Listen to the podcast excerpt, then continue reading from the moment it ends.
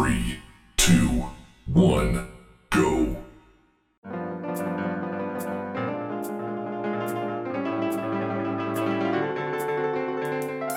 Bom dia, boa tarde, boa noite, seres sapientes de todo o Brasil. Estamos aqui em mais um episódio do It's Me. E essa semana a bancada será Gabi Navega, Oi! a nossa psicóloga da vez, Quase metade, metade psicóloga. a nossa metade psicóloga e que tomou o título de Boris de vegetariana do It's Me. Por que tomou o meu Eu título? peguei, eu peguei a carteirinha, peguei a carteirinha. Pegou a carteirinha de vegetariana. A gente tá dividindo esse- essa cadeira aqui. É verdade. porque, é porque hoje eu tô em minoria, sabe? Eu sou o único carnívoro da vez. Eu tô me sentindo um pouquinho oprimido. Você- A gente pode pelo menos fingir que Boris volta a comer carne, só pra não ficar aqui tão deslocado. Posso Nunca. falar, na real, posso lançar uma polêmica? Na verdade, você nunca foi carnívoro, você é carnista. Porque o nosso corpo é desenvolvido pra ser herbívoro. Assim, só joguei isso aqui pra você não conseguir Isso. dormir hoje à noite. Isso, Gabi, obrigado. De nada. Ok, eu vou cortar isso na edição que eu me senti realmente humilhado, tá? É. E ele, que é o último a ser anunciado e talvez menos importante, Borinho. Oi, Nossa, gente, pesado. tudo bem? Cara, já pode começar a pensar em mudar o nome do podcast pra It's Me e Boris. Porra, Drake. Drake, cala a boca. Gente, o cachorro de Boris tá aí. É que Boris perdeu o título de vegetariano porque tá agredindo realmente verbalmente o animal dele, né? Essa que é a hipocrisia. Cara, eu não tô aguentando mais ser difamado aqui nesse programa, mas tudo bem. Tudo bem, tudo bem. Para o episódio de hoje, tô aqui acompanhado do meu bom drink, um chocolatezinho quente, para poder aproveitar esse tempo frio que nós auroramenses não estamos acostumados. Verdade. De verdade. E hoje, como vocês que já leram a thumb sabem, falaremos um pouco sobre a relação existente entre arte e tragédia. Como de uma coisa tão ruim podem sair frutos tão positivos. E só a cargo de desencargo. As, trage- as tragédias que vamos falar aqui hoje não necessariamente são tragédias humanitárias é, colossais, tipo Holocausto, Apartheid, é, genocídio dos armênios. Não. Tragédias que vamos falar aqui hoje são qualquer coisa, qualquer empecilho na história humana. Seja o Holocausto, o Apartheid, ou depressão, preconceito, morte. São todas tragédias. Tudo bem? Perfeito? Vamos podcast!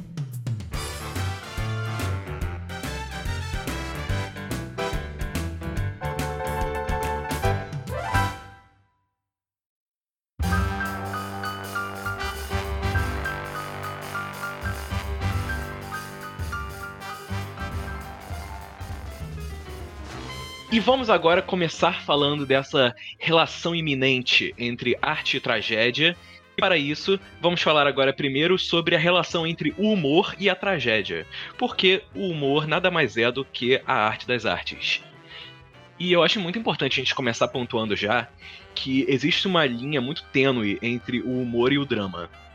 Porque a gente tem muito essa coisa de é, ficar é, diferenciando de que o humor ele é, ele é uma coisa feliz, o humor é só às vezes um besterol, uma piadinha de português, essas merdas retardadas. E, re- e relacionar o humor com felicidade, o humor com despretensão. Mas, e também pode ser isso, o humor não é definido por só uma coisa. Não é só um modelo de humor. Mas, porra, tô falando humor pra cacete, mas foda-se. Mas a comédia, ela também pode ser uma problematização sutil e muitas vezes inesperada, sabe? Uma forma de você tecer uma crítica social de uma forma um pouco menos é, direta. Por exemplo, os bobos da corte na Idade Média. Os bobos da corte eram os únicos com autorização do rei para fazerem galhofa com a nobreza. Galhofa, que palavra velha do Galhofa. caralho. Galhofa. Puta que pariu, parece um velho agora. Você tem 70 anos. Revelei agora que eu gosto de estar um cavalcante. Meu Deus. E por outro lado, o drama ele faz uma problematização muito mais explícita, muito mais direta, através do choque. É, para poder dar um exemplo, só para vocês poderem pegar um pouquinho esse contexto. Vocês já todo mundo já viu aquela imagem do palhaço tirando a maquiagem e na verdade ele tá chorando, sabe? Nossa, eu amo isso. Isso é clássico. E agora eu Sim. vou citar aqui uma passagem da HQ Watchmen, que pra mim é sensacional, não precisa de descrição, porque é foda. Se vocês é, quiserem uma. Fazer aqui logo a minha recomendação de entretenimento. Leia Watchmen. O Watchmen é muito maneiro.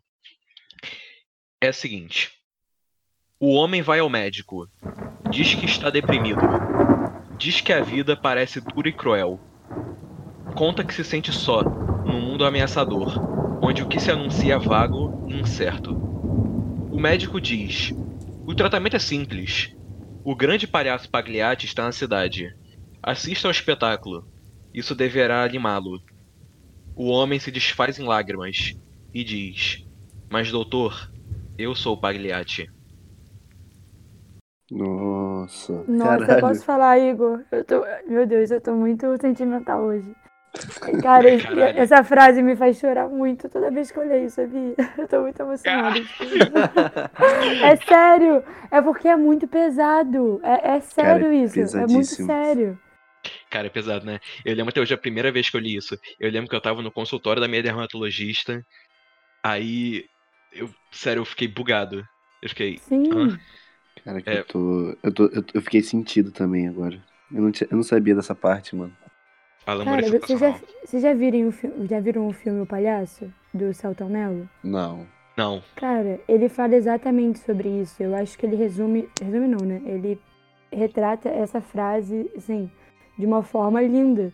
Porque ele é o palhaço, ele tá ali representando esse personagem, fazendo todo mundo rir. Só que aí por trás ele não passa de uma pessoa deprimida, sabe? E não tem ninguém que faça essa função que ele mesmo faz pra ele.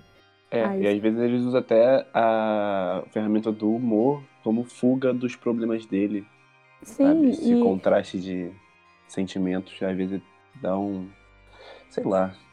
Eu entendo o que você quer dizer, exatamente isso. Tipo, eu acho que o humor, é- ele acaba sendo uma ferramenta, talvez, sabe? Uma forma de di- discutir o que tá sentindo, de acolher o que tá sentindo e assumir isso pra si, sabe? Porque eu vejo também, é, até dentro da própria psicologia, como que o humor pode ser uma forma de lidar com aquilo que de outra maneira você não conseguiria, sabe? Rir daquilo que você está sentindo, por mais doloroso que seja, é uma forma que você encontra de sobreviver àquele mal-estar que você está passando. E pra não chorar, e né? isso é exa exatamente, exatamente. E, cara, isso é muito curioso. Cara, e também a gente tem que muito que é, analisar esse papel do humor em anestesiar as pessoas é, Uhum. sobre um problema. Até porque, cara, você poder rir de, alguma, de algum evento é muito mais fácil pra você superar ele. Ou, tipo, sei lá, até você conviver com ele. Sei lá, pra poder, ó, pra poder dar um exemplo aqui. Eu vou falar agora alguns comediantes que eu consumo muito stand-up americano. Uhum. Isso aí, eu sou paga-pau de americano mesmo, galera. Estadunidense. É, sou mesmo. Que Brasil foda. acima dos Estados Unidos, Estados Unidos acima de todos. Né? Queria. Isso. É, não vamos, não vamos falar muito aqui não, né? Porque é triste. É, tem um comediante que ele é muito famoso lá, que ele é o Dave Chappelle. Santa Monica. Yeah. I can't believe a black dude was like, Santa Monica. Eu, antes da gente gravar, eu tava pensando com quem eu poderia comparar o Dave Chappelle nas proporções brasileiras. E, cara, eu acho Rafael que... Portugal, com certeza. Não, não é Rafael Portugal. Eu Porque, tô assim, zoando, tô Rafael... zoando. Ah, tá. É, eu fui, falei educadamente porque eu não queria te esculachar, né? É, ele seria tipo um Fábio Porchat em nível de conhecimento, porque assim, ele sempre foi um comediante lá, porque o stand-up ele é muito diferente nos Estados Unidos do que aqui. Ele tá muito mais inerte na cultura americana do que aqui. Uhum. Mas ele ficou muito conhecido lá porque ele tinha um programa de sketches que o nome era The Chappelle's Show. E o programa ele teve quatro, cinco temporadas, se não me engano, e eram só sobre sketches políticas.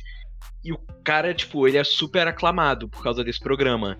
E ele recusou 50 milhões de dólares da emissora pra poder renovar pra mais algumas temporadas, porque ele tava de saco cheio, ele já não queria mais. Uau.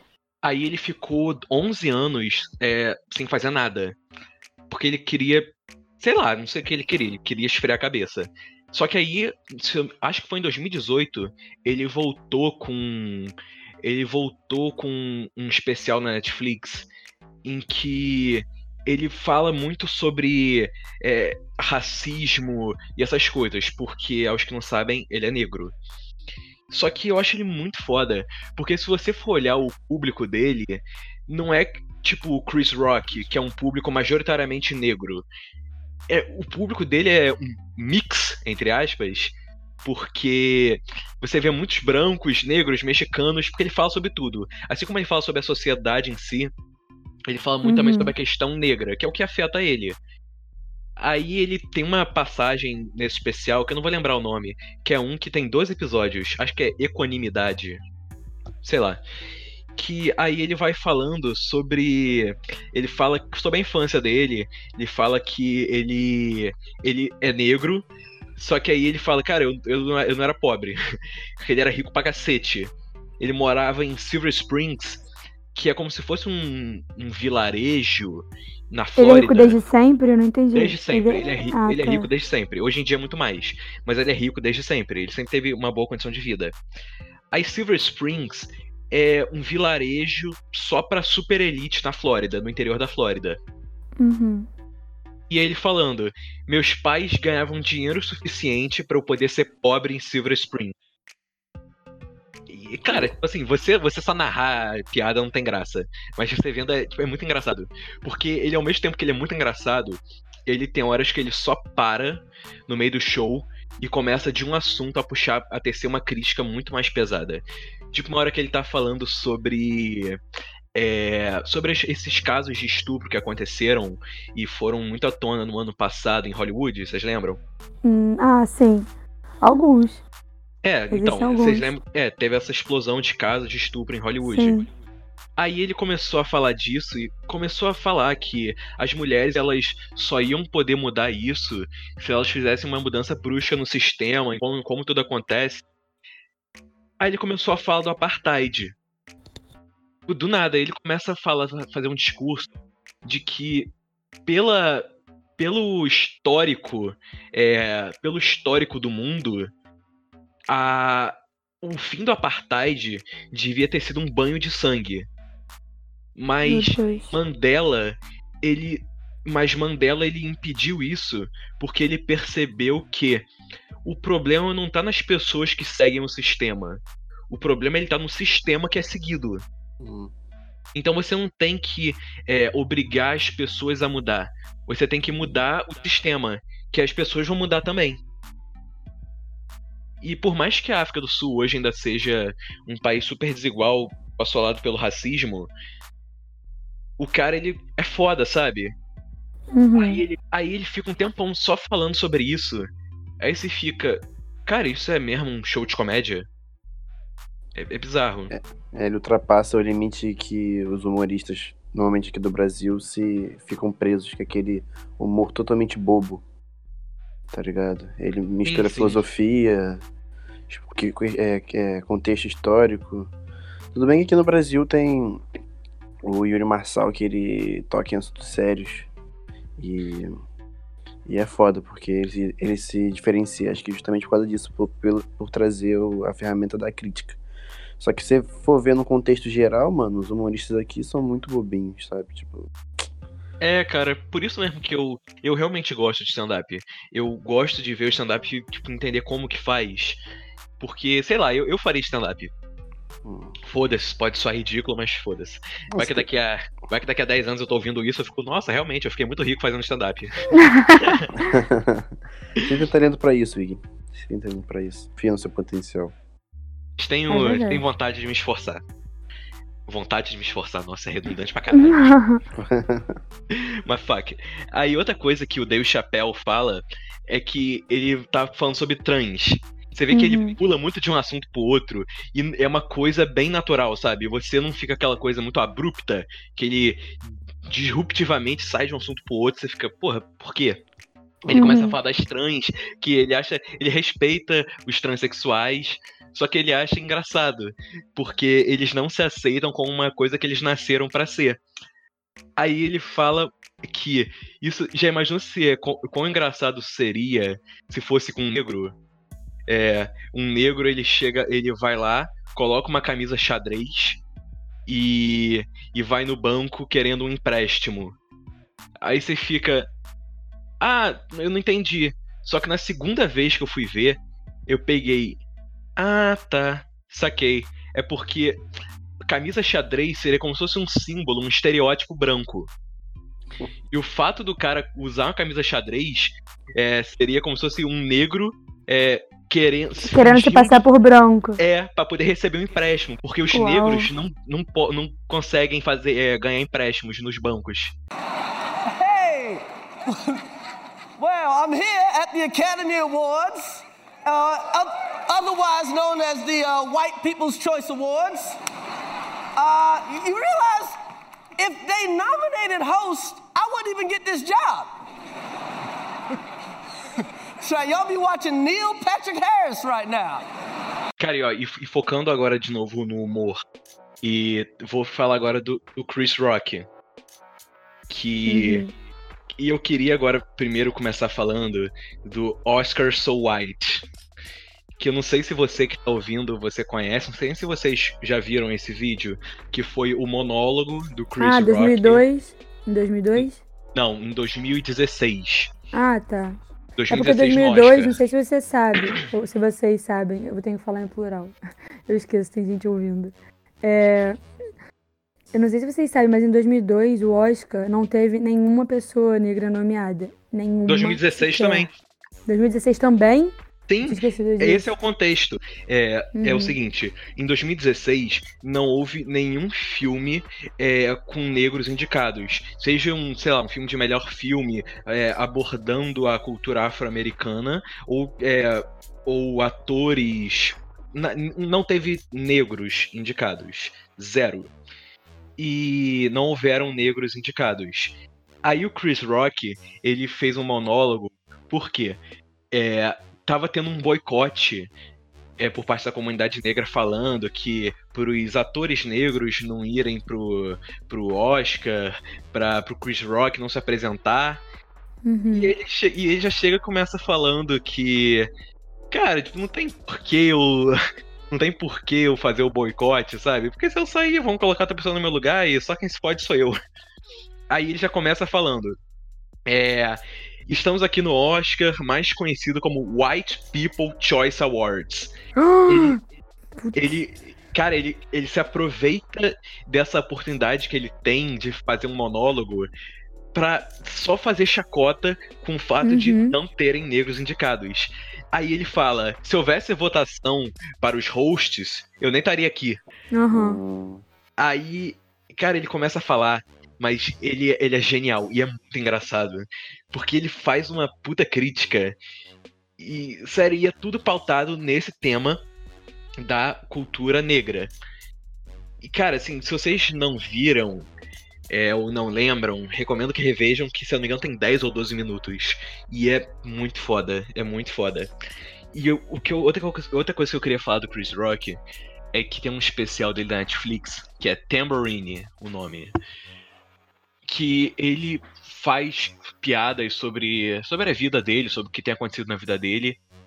E ele começa a falar, alerta de spoiler, que ele se divorciou. Aí do nada ele começa a falar sobre o divórcio dele e tudo. Aí ele manda na lata que é, ele traiu a esposa dele. E ele começa a narrar à noite que ele traiu a esposa dele. Nossa. Aí você aí você fica, cara, que doideira.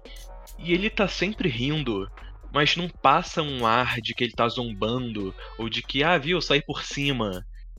Ele passa bem a imagem de que, pelo menos pra mim, ele passou essa imagem de, cara, eu sei que eu tô errado, eu sei que eu fiz merda, mas eu, eu tô tentando superar isso, tô tentando brincar. Porque, pegando o gancho, o humor ele tem essa função de fazer você é, fazer você viver melhor com o assunto, fazer você superar é, alguma situação. E ele começa a fazer. E ele começa a brincar com o fato de ele ter traído a esposa dele. E ele começa a, a discursar muito sobre isso. Pra falar que ele é um babaca e tudo. Cara, é, é muito profundo, cara. Ele é muito foda. E pegando Quebrado. de novo, só pra poder aproveitar. Uhum. Tem, só eu que tô falando nessa hora, mas foda desculpa. Relaxa. Tem um outro comediante que o nome dele é Daniel Sloss. All my friends were like, Daniel, don't watch the news. The news is lying to you. And I'm like, all right, cool. Who told you that? The other news. Isso tudo que eu tô falando é da Netflix. O Daniel Sloss, ele é um comediante escocês que ele é muito pouco conhecido, pelo menos, que eu- pelo que eu vi. E ele começa a falar num especial sobre a irmã dele. Que a irmã dele tem paralisia, tem paralisia cerebral e tudo. E ele começa a brincar muito com a irmã dele. Mas brincar, tipo, pesado.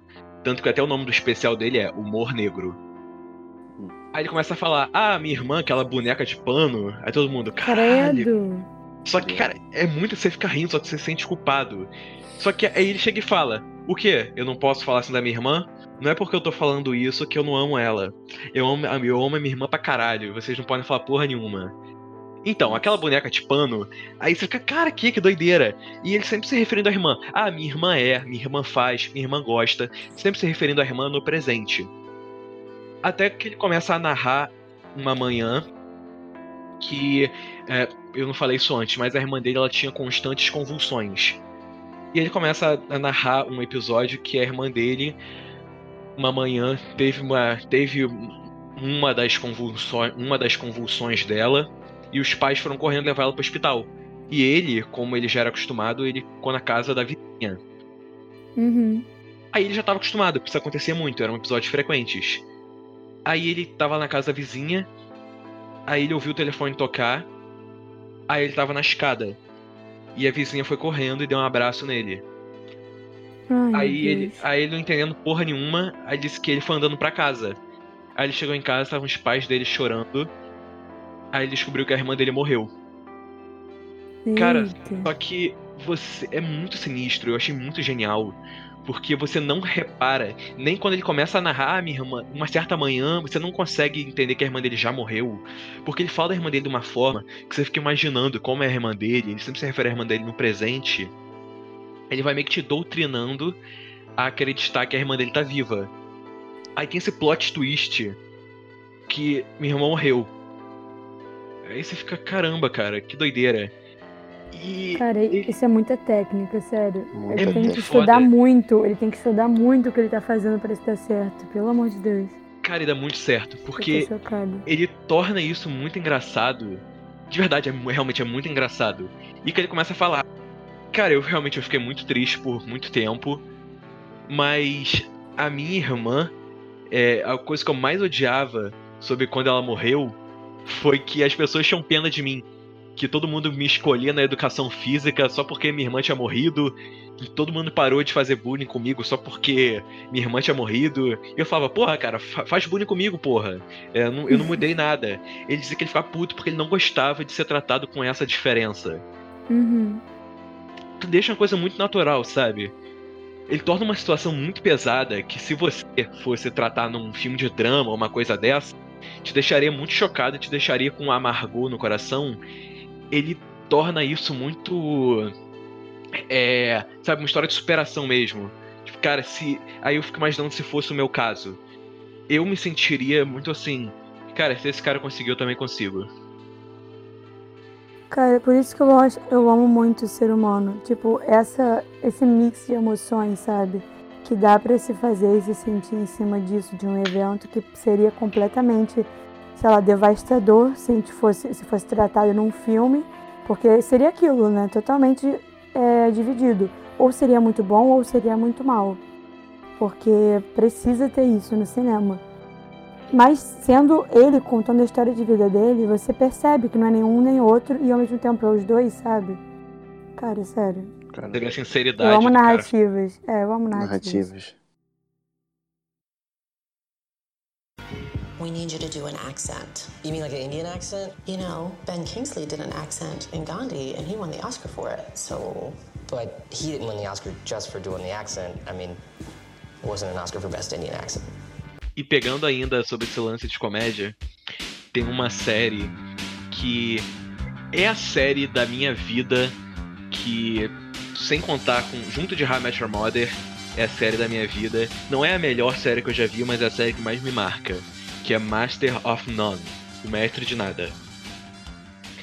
Que o contexto, a sinopse é basicamente a seguinte: é um indiano, um ator de comerciais indiano, o nome dele é Dev, e a série se passa sobre o cotidiano dele, falando sobre a vida dele. E cada episódio aborda um assunto relevante na sociedade. E tem um, e ele tem uns episódios que são realmente muito pesados, sabe? Que ele sempre. Eu, isso que eu acho foda do humor, que você trata um assunto muito é, pesado, muito importante, com uma leveza absurda, supernatural.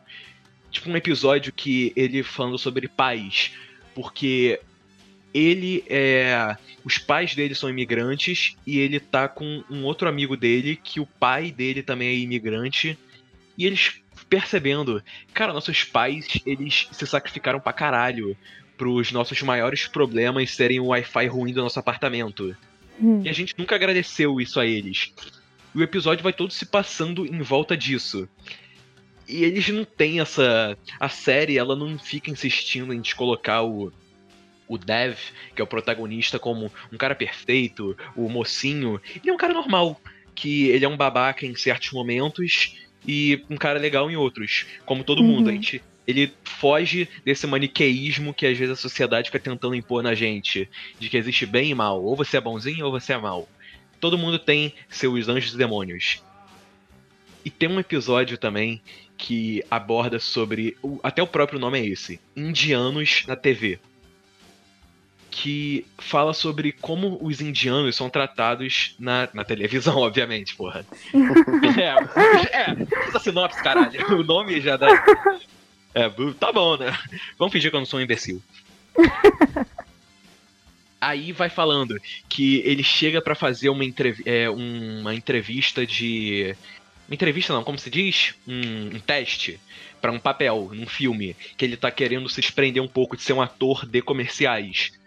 Aí o Dev ele chega lá pro papel de taxista, aí ele faz, aí as pessoas que estão na audição, "É isso aí, muito bom. Mas você podia fazer com um sotaque de indiano? Aí ele, não, por quê? Isso aí ficou bom. Ah, não, é que tem que fazer com sotaque, mas faz só uma com sotaque de indiano pra gente ver como é que fica. Aí ele se recusa a fazer com sotaque indiano, porque segundo ele é uma parada, porra, cara, porra, não vou fazer com sotaque indiano, porque, sabe, ele, tá, ele não quer ser estereotipado. Aí ele percebeu, ele ficou o, o- aí ele fica o episódio inteiro percebendo como que os indianos, ele, como que é a relação dos indianos com a mídia, de que ele só, ele só recebe papéis é, para taxista ou médico ou cientista, aqueles papéis clássicos. Que ele nunca Aham. recebe um papel pra é, galã, coisas do gênero. E ele vai até discutindo isso com outros amigos dele, que são também atores e indianos. Eu vi esse episódio já. Esse episódio é foda demais. Puta merda. Não Parece um episódio lá do. da- do, do galera, o episódio do Atlanta, que é falando da TV negra, não é? Esse episódio é foda. Desculpa. É o episódio da minha vida. Brincadeira. Mas é muito foda. E tem um episódio também absurdo de foda, que é abordando as dificuldades de ser mulher. Que, sério, assim, não precisa ser mulher pra poder gostar do, do episódio. Basta você ser um ser humano com um cérebro que você vai tocar muito. Porque o episódio já começa com. Cuidado, hein? Bolsonaro tem cérebro. Até onde sabemos. Até onde sabemos. É, que, que o episódio começa com o Dev, que é o protagonista, e um amigo Uhum. saindo de um bar. E ao mesmo tempo, tá uma personagem, que é uma personagem terciária que só apareceu em um episódio, saindo do mesmo bar. Uhum. E aí mostrando o caminho dos dois, é, desses dois núcleos até em casa. O Dev e o Arnold, que é o amigo dele, é, eles lá com uma musiquinha tranquila, aí ele só, ah, poxa, pisei no cocô de cachorro, ah, que merda. E a mulher, ela sendo uma música super tensa, parece um filme do Kubrick, sabe? Uhum. e um cara seguindo ela e, tipo, ela andando no meio da rua, parece um perigo iminente. E fica alternando entre o núcleo do Dev e do Arnold e o núcleo dessa personagem. Os caminhos deles até em casa. aí eles se encontram, porque eles trabalham juntos, o Dev e essa personagem. Eles estão trabalhando em um mesmo comercial.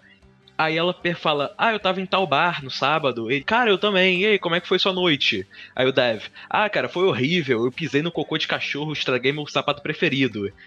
Aí ele pergunta para ela, ah, e a sua, como é que foi? Ela, tudo bem. Cacete. Você fica, você fica cara, isso- e isso é tipo os primeiros cinco minutos do episódio. E o episódio inteiro é abordando isso. Eu não vou Isso falar faz mais. tanto sentido. É, cara, vejam vocês se quiserem, porque é sensacional. Essa série é Fala o muito foda. nome, fala o nome da série do episódio. O nome da série é Master of None. E o episódio. O episódio é Eles e Elas, da primeira temporada. Essa série dá pra assistir, tipo. Tipo Friends, que dá pra. Tipo, sabe? O eu quero dizer? Dá pra assistir um episódio picado e depois outro, e depois outro. Ou tem que assistir tudo corrido?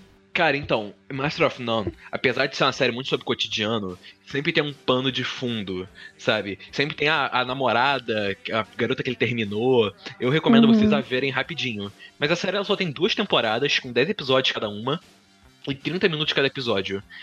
Esses episódios que eu citei aqui são só da primeira temporada. A segunda temporada, pra mim, é perfeita. Vejam, vocês não vão se arrepender. Em, um- em menos de um final de semana vocês vão ver tudo.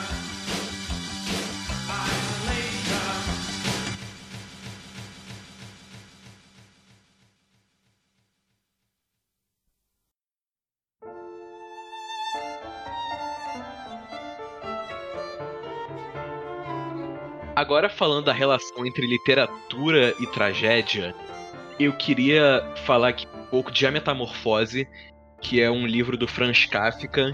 Eu não sei se vocês conhecem, mas é um livro que ele aborda a tragédia do ser humano de uma forma muito peculiar. Falando assim, bem é, por cima, o livro começa com o Gregor Sansa, que ele é um caixeiro viajante, que ele acorda um dia, o livro começa com ele acordando de sonhos intranquilos, e ele virou uma barata. E aí você fica, cara, peraí, por que, que ele virou uma barata? Não tem explicação científica nem lógica do porquê ele virou uma barata. É tudo muito, muito abordando uma camada diferente, porque ele acorda, ele virou uma barata, mas ele não tá preocupado porque ele virou uma barata. Ele tá preocupado porque, como ele virou uma barata, ele não vai poder trabalhar. Ele fica se pensando, nossa, cara, como é que eu vou trabalhar agora? O que, que meu chefe vai, vai, ele vai pensar de mim? O que, que eu vou fazer? Eu vou ser demitido? E o livro ele aborda muito relações tóxicas. Porque conforme você vai lendo, você vai percebendo que ele tem muito uma, uma relação com a família abusiva, uma relação tóxica. De que ele tá preocupado em, porra, eu tenho que trabalhar porque é ele que sustenta a família dele. Só que você não sabe se ele sustenta a família dele por um motivo de simplesmente bondade, por agradecimento alguma coisa à família, ou se é culpa porque ele fez alguma coisa de errado no passado e tá, e tá tentando é, se acertar, tá tentando recompensar a família por alguma coisa. Mas aí o, aí o livro, você. Quando você vai pesquisar um pouco mais sobre o Franz Kafka, que é o escritor é, tcheco desse livro, você vê que tem muito a ver do livro com a vida é, do autor. Porque pai é um personagem totalmente desgostável, é um cara totalmente escroto. E você vê que ele também tinha muito essa relação com o pai dele. E é, é muito interessante você analisar que os personagens têm. Só falando aqui por alto para vocês lerem também não tirar a graça. Mas a irmã dele também é uma cretina. O, a mãe dele é uma pessoa totalmente omissa, que não. Ela nem tá do lado dele, nem dos pais. E você vê que tem um trabalho ali muito clínico de, uma, de um autor, de uma pessoa que por muito tempo observou a essência humana, que observou é, toda essa questão de, da, da personalidade das pessoas. É muito interessante, cara, você ler. Cara, esse livro eu tenho uma outra relação assim com ele, porque, claro, quanto ao trabalho também, eu achei genial o que você falou. Mas é, o primeiro contato que eu tive depois de ler com uma pessoa falando sobre como se sentiu foi de uma psicóloga que foi dar uma, como se fosse uma palestra pra gente, né? Na nossa uma aula que a gente estava tendo de psicologia tra- transdisciplinar, é porque a gente chama de psicologia trans, mas não é sobre transe, transgêneros, transexuais. É, é só pra deixar explicado. É, ela estava falando como ela se identificava com, o- com o Grego nesse sentido, porque é como se fosse uma intenção dos próprios pais de que atrás daquela porta tivesse o ser estranho, o ser defeituoso, o ser que ninguém quer olhar para aquilo e fica escondido ali, sabe? Não sei, tipo, talvez pela vontade dos próprios pais, ele se tornou aquilo. Uma vontade de que aquilo ali que ele é fosse repelido, sabe? Só que Aham. não tem como, aquilo é a essência dele, aquilo é o que ele é. Cara, o livro, ele. Ele- Vocês, ele, ele vocês tem, ele tem tantas facetas, ele tem tantas Hum. facetas. Cada vez que eu. é, quando eu li, eu tive uma interpretação. Cada vez que eu converso com alguém sobre, ou ouço alguém falando sobre, eu vejo que ele tem uma camada diferente que eu não tinha percebido. Eu fiquei, é verdade, pode ser isso. Cara, isso é arte, né? Isso é arte em geral. Tipo, A a gente. expressão do artista Uhum. sobre o que que ele. É, sobre o que que ele entende sobre como mundo. Uhum. Foda. Exatamente. Tipo, quando, por exemplo, eu tenho muita dificuldade em, em exposição de quadro, por exemplo. Não só quadro, né? Mas em qualquer exposição artística. Que eu fico sempre querendo saber o que, que o artista, o que, que o autor da obra quis dizer com aquilo. E aí, um exercício que eu estava fazendo, sei lá, tem uns dois, três anos, desde que eu tenho ido a outras exposições, tem sido o que, que eu sinto quando eu olho para essa obra, sabe? Porque eu acho que é muito mais é, valioso para o artista isso. O que, que ele vai causar em mim, mais do que eu entender o que ele está querendo passar, sabe? Claro que deve ter uma, assim, uma via de mão dupla, né? Seria ótimo se eu conseguisse captar o que ele queria passar também. Mas já que eu não consigo, eu não preciso achar que eu, sei lá, que eu sou inútil, que eu não sei o que tá se passando ali, sabe? Eu posso tentar entender também o que, que aquilo tá causando em mim. E vai ser um ótimo resultado, eu acho, pelo menos. Tem, cara, tem uma passagem Não nesse sei. que é, me deixa muito é, reflexivo. Que é Uhum. porque. Cara, a gente tá dando muito spoiler do livro, mas fuck. É, ele, ele começa a ser muito flagelado pela família dele, fisicamente. E ele, come, e ele fala em uma passagem: Estou me tornando menos sensível. Com- e eu fico pensando muito, cara, isso é verdade. Quanto mais flagelados nós somos, quanto mais o mundo bate na gente, a gente, de certa forma, vai criando uma couraça, sabe? Que Uhum. deixa a gente mais frio, menos confiante em relação a, a tudo. E, ó, eu vou, eu vou dar agora o spoiler do final do filme. Filme não. Um spoiler do final do livro. Se vocês não quiserem saber, pulem para o minuto. 39 minutos e 3 segundos. O Gregor Sansa, ele morre não em detrimento de uma doença ou detrimento ou em detrimento de, de todas as atrocidades que a família estava fazendo com ele. Mas ele morre quando ele para de acreditar na própria humanidade. Caralho. Quando ele aceita que é, eu não sou humano, eu sou uma barata. E ele morre. Cara, isso é isso tão lindo. Foda, mano. Isso é muito é tão profundo, lindo. cara. Eu termino a frase e fico tipo uns 5 segundos pensando, o caralho. Não. Não, tipo, Cara, que se for do ouvinte, né? Porque eu não tinha lido agora. Ah, é. Se fudeu então, porra. Mas é trabalho, é, pro- é, pro- é, eu sou um cara profissional, tá? É, Mas, coisas. posso te falar? Não vale. é, Quer dizer, claro que vale, mas tipo, não, não destrói a leitura. Aham. Isso, Não, é. isso assim, isso só acrescenta, na real, pra você ter uma outra visão quando você for lendo a relação dos pais com ele, sério. É uma parada muito complexa. E a relação dele com os pais e com o, o gerente, né, dele também, Uhum. é bem complicado. Mas é muito bonito, muito bonito. E o livro é pequenininho, é bem pequenininho.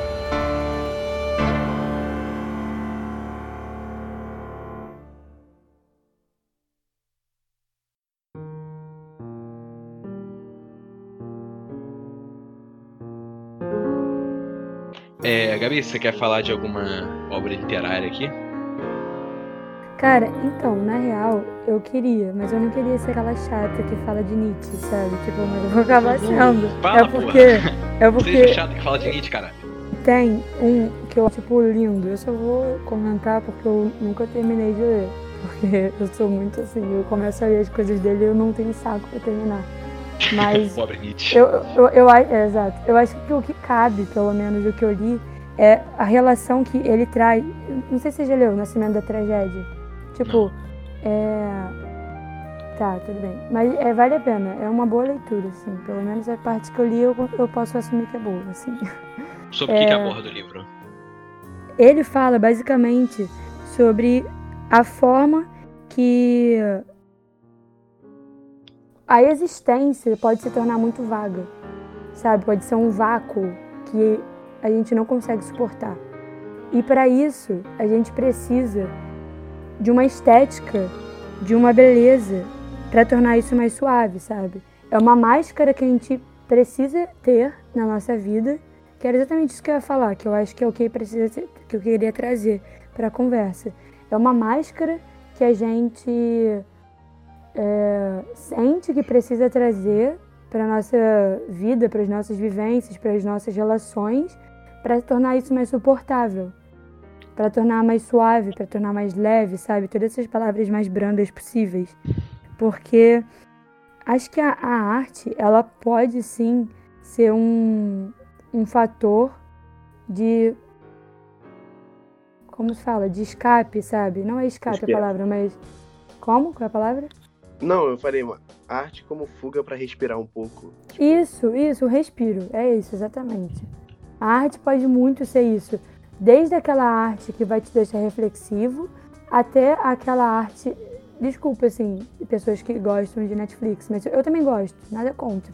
Mas eu, eu acho que é o lado A da Netflix. Que é tipo, você pega o celular e fica vendo tudo enquanto você tá no WhatsApp, sabe? E aí, em, sei lá, em uma hora e meia você viu um filme enquanto você não tava prestando atenção. Existe essa arte também, entende?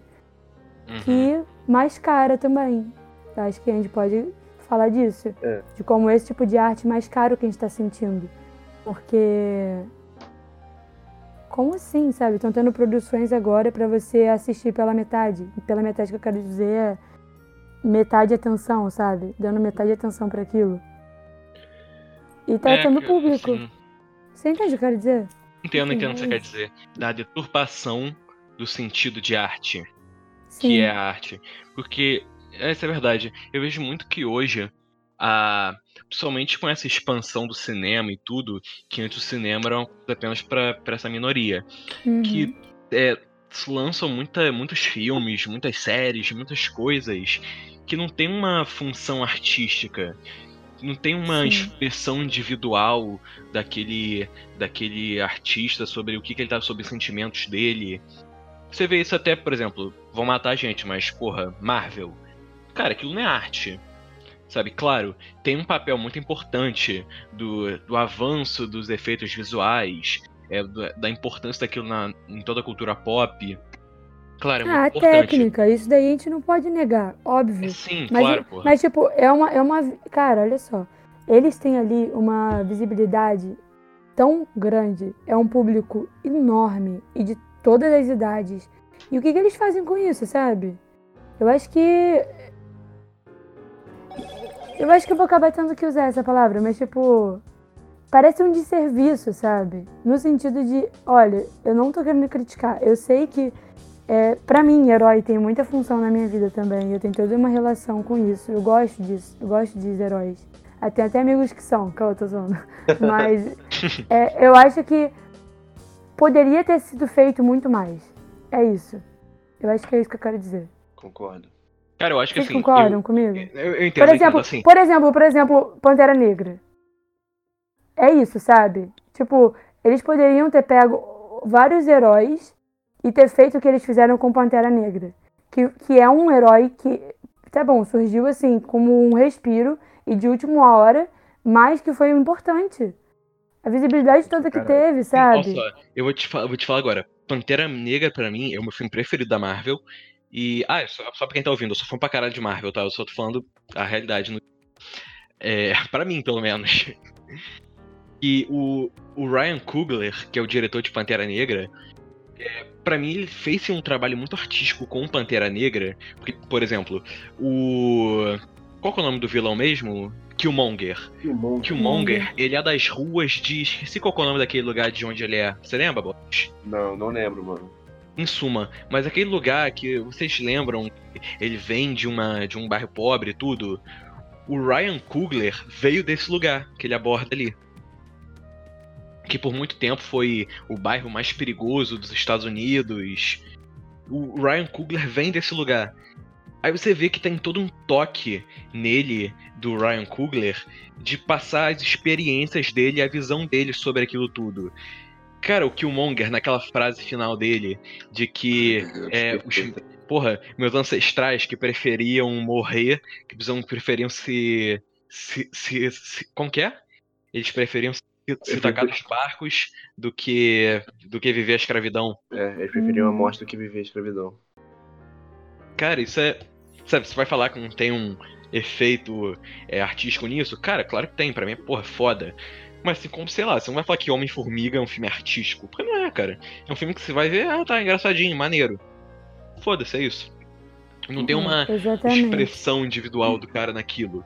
E os filmes da Marvel que eu vejo que são mais autorais, ou seja, mais artísticos, são é, o próprio Thor Ragnarok, que é com Taika Waititi, que é um cara que eu acho sensacional. É, o- os irmãos Russo, eles, eles, eu não sei explicar, eles não têm tanto um toque autoral pra mim. Claro, eles têm um toque autoral no sentido da ação e tudo, mas na- no sentido do filme em si, do significado do filme, eu acho que eles não conseguem atingir tanto isso. Mas vamos parar, vamos parar de falar um pouco dessa porra. Ah, posso falar só um pouquinho? Só um pouquinho Fala, só um fala, pouquinho? fala, fala. Fala, fala. É, Não, eu acho o seguinte, que, tipo, a arte, ela pode servir tanto pra fazer você crescer com o pensamento, como, por exemplo, sei lá, tipo, um filme que te faz tirar da sua zona de conforto pra você pensar e crescer. Só que, não sei se acontece com vocês, só que às vezes eu tô deitado, tipo, pô, semana passou refletindo sobre várias coisas, eu só quero assistir, sei lá, um filme totalmente bobo, sabe? Uhum. Eu acho essa parte da arte que é boba, que é pipoca, tá ligado? Totalmente pipoca, reunir pra assistir com todo mundo, eu acho ela importantíssima também. Porque, tipo, o que é arte, tá ligado? Tipo, arte é só um. A Arte é só um negócio que vai fazer você refletir, eh, fazer algum tipo de reflexão. Tipo, pra mim, eu acho que a arte pode ser mais do que isso. A arte pode ser um- uma ferramenta pra mudar alguma coisa, não que seja tão grande assim, tipo, sei lá, mano, às vezes só tá estressado e quer assistir um negócio totalmente bobo pra ficar tranquilo, você usar uma ferramenta da arte, tipo, super mais tranquilo. Tipo, você não tá, nossa, eu tô super estressado, vou assistir aqui um documentário sobre, sei lá, o apartheid pra ficar relaxado. Tipo, não é assim, sabe? Você quer Cara, mas assistir ó, só... a, a, a forma como eu identifico isso, assim, isso que eu tô falando tudo na minha visão. Vou te dar um exemplo. Seinfeld. Seinfeld é uma série sobre cotidiano. Só que é uma série sobre nada. Não tem uma ligação entre os episódios. Você pode ver um episódio da oitava temporada ou um da primeira que você fica. Tá, foda-se. Claro, tem algumas coisas acontecendo, mas todo episódio tem uma história diferente. É realmente é muito bom. É uma série que, pra você passar o tempo, é sensacional. Tem no Prime Video. Eu tô fazendo agora, eu sou agora divulgador do Prime Video. Garoto propaganda do Prime É, Video, porra. eu tô vendo isso. Porra, Jeff Bezos aí, porra, dá uma, dá uma conta Já me da indicou puta. Fleabag hoje. É, careca desgraçado. Mas em suma. E o Seinfeld, ele tem essa intenção de ser uma série sobre nada, ser uma série boba. Abor não, ele não aborda assuntos importantes, ele aborda o nada. São assuntos cotidianos. E eu entendo que eu acho isso maneiro, porque há uma intenção do cara é, aproveitar o simples. Mas isso pra mim é arte. Só que pra mim deixa de ser arte quando o cara faz uma coisa com um objetivo único de vender. Um filme tipo um Vingadores Ultimato, ele é um filme feito pra vender. E, cara, a maior prova disso é eles terem relançado o filme no cinema com, nos cinemas com cenas extras, só pra poder se tornar a bilheteria top 1. Uhum. Sabe, Uhum. os filmes são filmes pra vender. Por mais, claro, um Pantera Negra também é um filme pra vender. Capitã Marvel também é um filme pra vender, a gente não pode negar Exatamente. isso. É, mas, desculpa, cara, acho Capitã Marvel muito ruim. Eu gosto. O que? O cara. filme Eu ou a história dela? Tudo, não, a, a, a Capitã Marvel em si. A personagem. Eu acho ela mal explicada. É Eu isso. personagem- Exatamente. Eu acho Cara- ela tipo, tipo o Thor no começo, mano. É, é, O filme do tipo Thor é Thor no começo. merda. Cara, a, a personagem eu acho maneira. O, o filme em si eu acho totalmente disfuncional, eu acho uma merda. As cenas de ação são horríveis. A perso- é, o filme é. Mano, o filme eu, eu vi que a, a personagem ela tem potencial pra crescer. Só que o que falta é um diretor melhor. um diretor mais. Mais tipo o diretor do Ragnarok, que deu uma mudança de personagem que salvou a porra do Thor, tá ligado? Porque a Brie Larson é uma puta atriz, mano. Igual o ator. Eu não sei falar o nome do, do ator do Thor. É Chris É, Hemsworth. Chris Hemsworth. Isso, essa porra aí. Porque a Brie Larson ela é foda.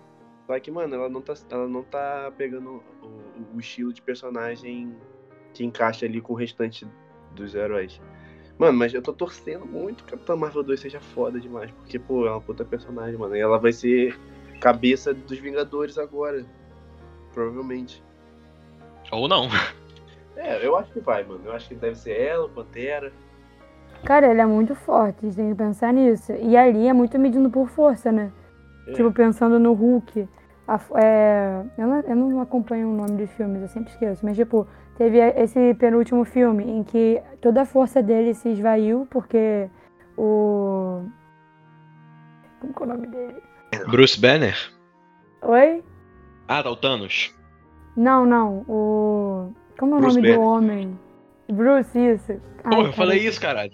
É, eu sei, é porque não, eu tinha esquecido, aí não fez sentido na minha cabeça. Enfim, porque o Bruce ele ficou contro- controlando com medo, o Hulk também não queria aparecer, ficou nesse embate os dois. E aí ficou aquilo de que, ah, o Hulk com certeza derrotaria o Thanos enquanto ele ainda estava fraco. Tudo bem, a gente entende que historicamente fez sentido, porque não faria sentido se o Hulk tivesse na força total dele e não ter combatido o Thanos, sabe? Porque o Thanos ainda estava fraco. Enfim, é isso que eu quis dizer.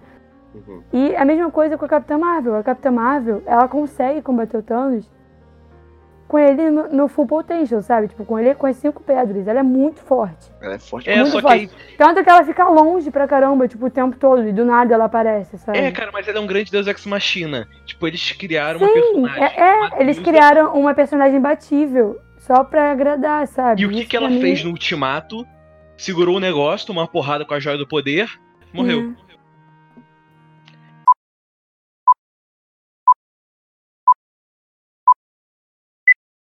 Cara, aproveitando aqui que já puxamos bastante, saímos muito do assunto nessa coisa de audiovisual, eu queria puxar agora também para essa relação entre o audiovisual e a tragédia. Que agora que Borinho vai brilhar falando um pouco Boa. sobre Atlanta. Cara, vamos lá. Audiovisual e tragédia. Atlanta, minha série, uma das minhas séries favoritas. Ela Também, traz... também pode ser chamada de Atlanta. Atlanta, exatamente. Ela traz várias questões e várias questões, principalmente raciais. E ela é feita e elas são feitas de uma maneira que eu acho foda, porque ele não, tipo, durante o episódio, você não entende direito o que ele tá querendo dizer, sabe? Não é aquela crítica didática que você fala, nossa, eu estou fazendo crítica a isso, preste atenção como isso acontece. Tipo, é feito de maneira sutil, sabe? Não fica uma parada pesada. E você, tipo, se incomoda e para pra pensar sobre aquela, aquela situação, tá ligado? E eu acho muito foda você pegar algo super pesado, algo super negativo, como é o racismo, e conseguir peneirar. Será que é uma boa palavra? Peneirar? Se aprofundar? Não, tipo, Termina, Você- termina a frase pra ver se faz você, sentido você, fazer, você fazer essa crítica sem que aquilo pese o episódio inteiro. Não. Tirando alguns episódios que, tipo, você tipo, não consegue continuar assistindo depois, porque você fica pesado, mas é, é- é poucos episódios, sabe? É uma série que. Tipo, ela é meio que de humor, meio que de Ela é mais de humor do que outra coisa, mas. É uma tipo, série muito autoral, cara. Sim, ela é, É. ela é autêntica pra caralho, mano. Tipo, o Donald Glover fez um puta trampo sinistro que ele conseguiu fazer algo único e. E sabe, é uma série que dá pra fazer muitas temporadas, porque retrata coisas do dia a dia do homem, da mulher negra. E, tipo, ele traz assuntos diversos, vários, vários, vários. Cara, ó, é, agora só pra poder fazer uma relação aqui, o Donald Glover, ele é em Atlanta a mesma coisa que o Aziz Ansari, que é o que cara que protagoniza o Dev, faz em Master of None. Por quê? Os dois eles são tudo na série. É, os dois eles são é, protagonistas, produtores, diretores de vários episódios, co-criadores, roteiristas. É. Exatamente. Igual aquele cara do Nasce uma Estrela, o Bradley Cooper, também dirigiu. É atuou. verdade. E, mano, eu acho esse- essa parada foda, mano. Porque, tipo, o cara tá ali atrás das câmeras e tá dentro, e tá dentro das câmeras também, tá ligado? Mano, e se Foda. dirigir também deve ser um rolê muito doido, tá ligado? Pode crer. Cara, um episódio de Atlanta que eu acho muito foda é aquele do cachorro. Que eu esqueci o nome do- dos caras que eu vi tem muito tempo. Aquele que é o amigo do Paperboy. Ah, tá. O. Ai, o Cara, vocês são muito bom com o nome. Eu ficaria tipo, ah, aquele que é amigo Darius. daquele. Tá doido. Qual que é o nome do cara? Qual que é o nome? Darius. Darius. Darius. Ah, isso, Darius. O Darius é. Vai ele e o. Aí vai ele e o Donald Glover lá, que eu também esqueci o nome do personagem do Donald Glover, desculpa. Aí eles vão lá pra poder vender um cachorro que o Donald Glover tá precisando de dinheiro. o Donald Glover, desculpa, é o Donald Glover. Aí ele tá precisando de dinheiro. Aí ele fica. Ah, tá bom, cara, pô, consegui me vender o cachorro. E aí, cadê o dinheiro? Ah, cara, daqui a seis meses você vai ter o dinheiro. É uma coisa tipo isso. Ele fica. Cara, o que, cara? Eu não preciso de dinheiro daqui a seis meses, eu preciso de dinheiro agora. Ai, sim, sim, sim, sim. Aí, porque ele vendeu o celular e tudo pra poder comprar o cachorro. Aí ele fica, ah não, cara, mas daqui a seis meses você vai ganhar dois mil dólares. Ele fica, cara, é, é, eu sou pobre. Pobre não tem tempo pra investimento. Eu preciso Sim, comer cara. agora, não em setembro.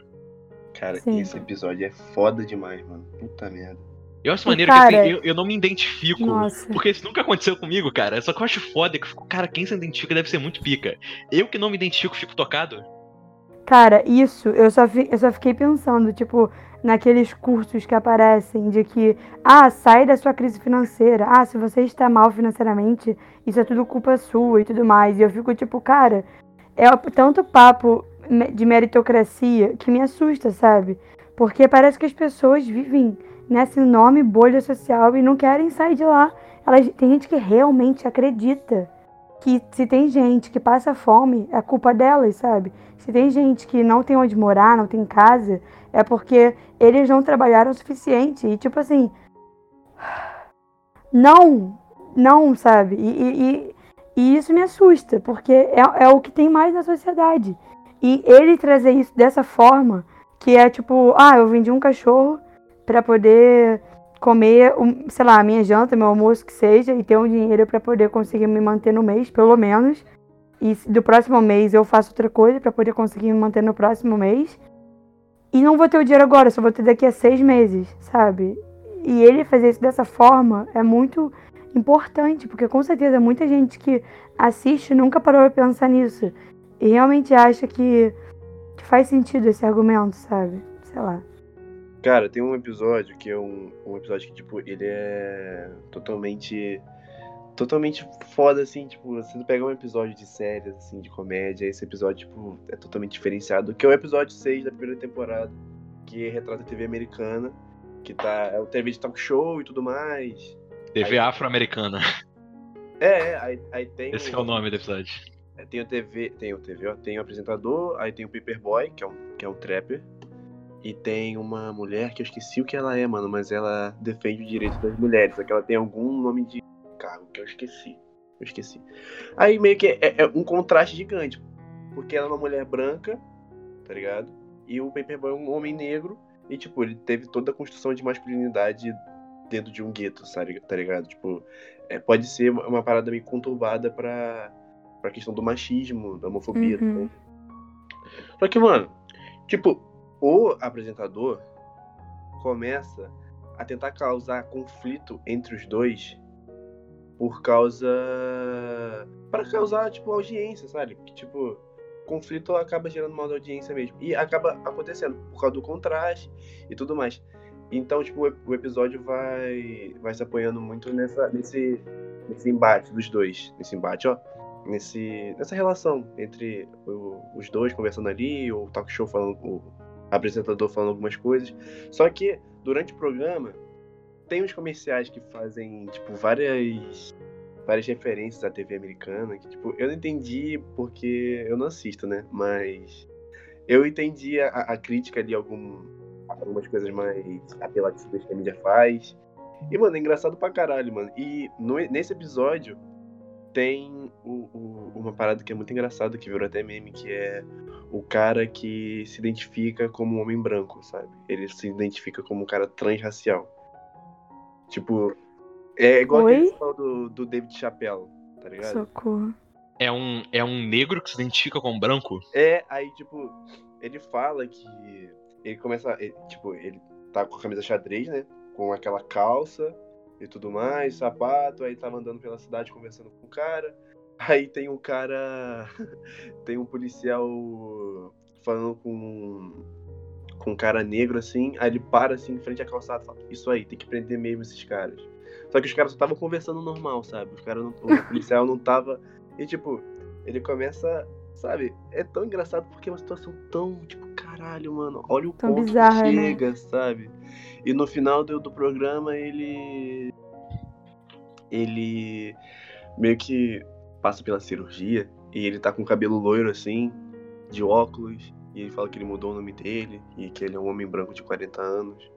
Cara, esse episódio é foda demais. Deixa eu pensar em outro. É muito maneiro, né, cara? Como que eles abordam de uma forma. É... Ao mesmo tempo que é uma coisa bem direta, não é. É, é muito bem feito. Que Sim. você fica. Cara, tudo eu posso até não viver nessa realidade, mas. Porra, eu, eu entendo, sabe? Eu entendo o que, que, ele, o que, que ele tá querendo me dizer. E, cara, uma coisa muito importante dessa série, que às vezes não é feito em outros produtos, outros produtos culturais, que é, que é um cara negro contando histórias que ele vive pra pessoas negras. Porque normalmente, tipo, sei lá, às vezes uma pessoa quer falar sobre um assunto, só que ela não teve vivência de nada e ela acaba produzindo algo totalmente não responsável, sabe? Tipo, esses produtos, esses programas e tudo mais, eles são importantíssimos. Justamente pra. Porque o cara, o cara não, não- não tem que buscar referência em nenhum lugar, ele busca referência nele mesmo, nas vivências dele. E, pô, Atlanta é foda. Tipo, eu não queria ficar falando episódios, porque, tipo, é uma série que se completa, sabe? Uhum. Ela é uma série toda juntinha e cada episódio tem sua importância. Mas, cara, é uma série que, pô, mano, ainda mais pra quem, pra quem curte o, o- a comunidade do rap, do trap, mano, vale muito a pena. Quem, quem é negro, pô, assiste, porque, cara, toca em vários assuntos muito importantes. E é isso.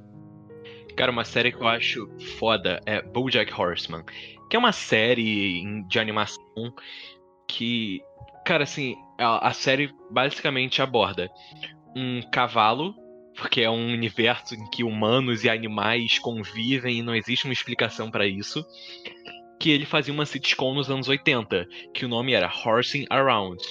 E o, aí a série se passa é 20 anos, 20, 30 anos depois que essa série terminou, e o cara ele nunca mais fez ele nunca mais fez mais nada. Que esse cara é o BoJack Horseman, que ele é um ator totalmente decadente, drogado, com a vida dele toda errada. E eu acho foda da série que ela tem um existencialismo muito forte, mas no sentido de abordar é, o que que levou as personagens a serem o que que elas são.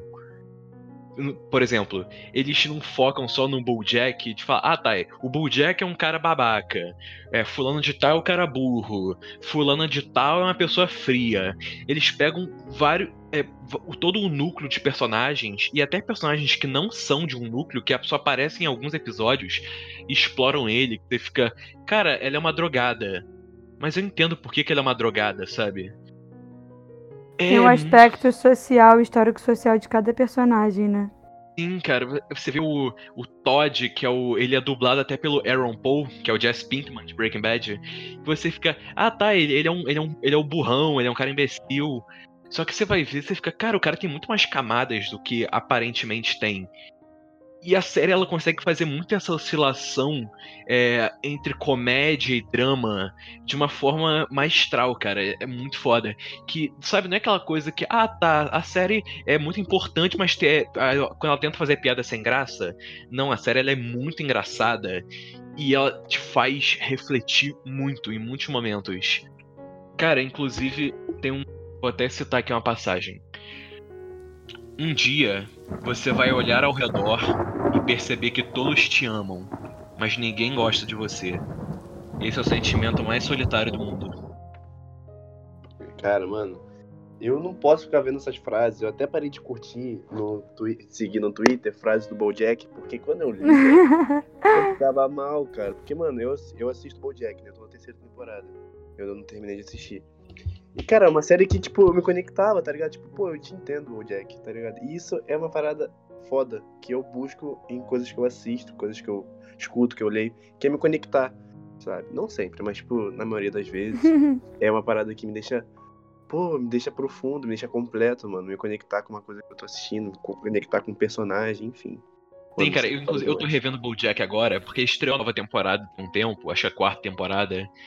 E eu fui ver, eu fiquei, cara, eu não lembro o que tá acontecendo, porque eu comecei a assistir BoJack em 2015, sei lá. E eu não tinha a mente que eu tenho hoje, não que hoje eu seja grandes merdas, mas na época eu era uma criança. Antes eu assisti porque eu achava engraçado. Aí eu tô revendo tudo, eu tô na temporada. E tinha muita coisa que eu não lembrava, e tem umas passagens que são realmente bem pesadas. Que o episódio todo ele é muito engraçado, ele é muito bobo. Aí chega uma hora que tem uma passagem que você fica. Caralho, cara. Que pesado. Aí você fica realmente triste. Te faz realmente pensar. Caralho, cara, é verdade, a vida é muito assim. Eu vou falar. Ah, deixa, eu não vou dar, dar um spoiler aqui, mas. Pô, vejam essa série. A série é foda.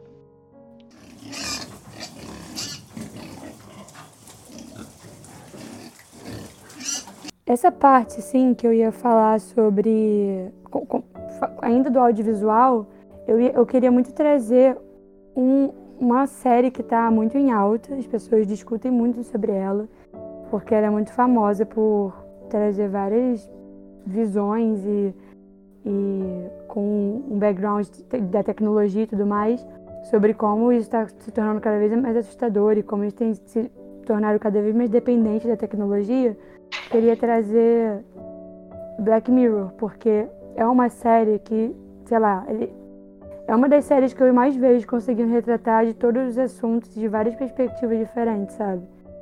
Isso, claro que eu tô falando da minha própria perspectiva, mas assim. É... O episódio que eu queria trazer, eu já tinha falado com o Igor, era o Odiados pela Nação, que é o episódio das abelhas, né? Que é muito famoso. É, eu acho que o último da terceira temporada, se eu não estou muito enganada. Sobre o que, que aborda que esse é episódio? Então, ele basicamente fala sobre. Eu vou falar como começa, mas tipo, ele tem uma relação com pessoas destilando ódio na internet, ou seja, mostrando através de tweets as pessoas que elas querem que morra, colocando em hashtags assim. E isso é muito engraçado, porque engraçado não de uma maneira mórbida, mas tipo é curioso. é curioso porque a gente deseja que as pessoas morram pela internet. É, a gente cria esse, essa distância, né? Esse ponto. A gente não faria aquilo com as nossas próprias mãos, mas né, através da internet se torna tão fácil. E as pessoas de fato sabiam que aquilo acontecia, porque estavam tendo vários casos é, divulgados que era efetivo e tudo mais, e as pessoas continuavam fazendo. Mas a, série tem uma reviravolta muito interessante, que eu não vou contar. Mas é, é legal. É, sim. É porque é- essa série é muito importante de assistir, assim, esse episódio, para poder entender o porquê de ser tão importante. Mas o que eu queria trazer para discutir, é, essencialmente, é sobre falando um pouco da alegoria com as abelhas, né? Que é tipo a, a terceira vítima que é retratada na- no episódio, ela Só morre. tratar aqui o contexto, Gabi. São. Qual, que é a parada? São abelhas que ficam espionando as pessoas? Eu também não vi como que funciona. Na real, o que acontece é que através desse tweet, a pessoa meio que fica traçada através de um GPS, de um radar. Eu não sei muito bem como funciona a tecnologia por trás. E a abelha é, tem uma abelha que funciona é, para matar essa. Ela fica tipo que designada a matar esse nome que foi citado no tweet. E aí, é, essa abelha chega de qualquer forma. Isso é muito interessante. Eu ia falar até disso. Tem essa terceira vítima que ela está sendo como fosse defen de- é, tipo, ela está sendo escoltada pela, por algumas pessoas para que ela não morra. E mesmo assim, ela num lugar trancafiado, em que ela está sendo protegida, a abelha consegue entrar e ela morre. E isso é uma alegoria muito interessante. A força por trás da internet, né? Que é, recentemente teve o caso da menina que se matou, que se suicidou por conta do ódio que as pessoas estavam é, destilando né, nela, porque ela se casou com ela mesma depois de ter sido deixa- sido deixada no altar e tudo mais. Ela se matou? E ela se matou. Caralho! Uhum. E, cara, sabe o que foi pra mim mais pesado? Assim, né? Ela tirou a própria vida, mas assim, eu como é, espectadora disso tudo, porque é isso, né? Eu tava vendo os stories dela, tipo, de nove horas atrás, e já tava com a notícia de que ela tava morta, sabe? E ali, fresquinho, ela falando sobre como tinha sido tudo tão complicado, sobre como ela estava tão triste de ter sido deixada no altar, sobre como as pessoas estavam sendo tão cruéis, porque elas estavam achando que ela estava fazendo tudo aquilo por publicidade. E aquilo estava sendo o momento mais doloroso da vida dela. E ela compartilhando isso com as pessoas, o momento mais doloroso da vida dela. E mesmo assim as pessoas falavam e tinham esse se sentiam nesse, nessa posição, né, com esse poder de chegar pra ela e falar que aquilo tudo que ela tava falando era mentira, que ela só queria dinheiro. E aí aconteceu o que aconteceu, sabe? E isso tudo, isso tudo é tão pesado. E acho que essas abelhas só representam muito bem isso, sabe? Fica uma representação tão real e tão perfeita disso. Porque não importa, cara, chega. A gente tem que ter. Chega assim, né? Alcança. A gente tem que ter cada vez mais consciência do que a gente faz na internet, das nossas palavras, do que a gente compartilha. E digo isso até mesmo pra gente que compartilha, é, sei lá, notícia com alguma fonte duvidosa, sabe? Tipo, a um extremo ao outro, sabe? Pessoas que falam, é, que destilam, destilam, sei lá, comentários maldosos. Destilam porque eu gosto de dar esse terror de veneno, porque é isso, sabe? A gente fica ali é, falando coisas que a gente nunca falaria e a gente se sentiria muito mal se alguém falasse pra gente, mas a gente acha super tranquilo falar quando é através de, sei lá, um perfil anônimo, assim, né? No máximo, às vezes nem precisa ser. Mas é isso, a gente precisa cada vez mais estar atento com o que a gente tá contribuindo, sabe? Como, como a gente tá contribuindo, Uhum, sei lá. Eu perfeito. acho que é, eu acho que entendendo como esses fatos têm sido ficado cada vez mais fortes, sabe? Como a gente tem conseguido atingir cada vez mais pessoas, a gente tem que entender que a nossa responsabilidade mudou também.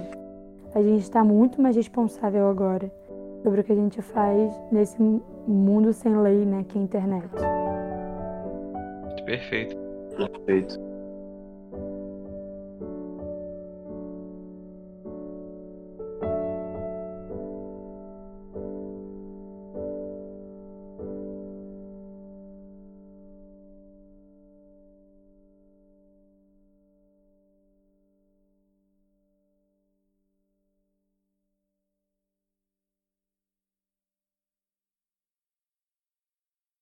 Gente, gente, Fala. aconteceu aqui um negócio. E eu vou ter que. Enfim, vou ter que me despedir mais cedo. Relaxa. Tudo Tá? bem. Despeça aqui, ó. Se despeça agora aqui. Peraí. E vou fazer agora essa pausa no meio do programa, porque Boris vai ter que se despedir da gente mais cedo, porque ele teve um compromisso de última hora, ele vai ter que ir pro Iraque. Meu Deus. É, mano, dever me chama, né? É, É isso. isso aí. Isso é tão Black Mirror. Isso é tão Black Mirror. Mas é isso. né? É Beijão, isso. Borinho. Obrigado por nos Beijo. ajudar hoje. Eu que agradeço pela oportunidade de gravar esse episódio maravilhoso com essas pessoas maravilhosas. E é Ai, isso. meu Deus. Sim, eu até Tchau, acredito. Boris. Sabe? É, meu lindo, Tchau, abraço. um beijo. Abraço. Até depois. Até. After all this time. Always. Voltando agora, é, vamos falar um pouco sobre o papel da arte em evitar a perda da memória histórica. Mas em que sentido a gente vai falar isso?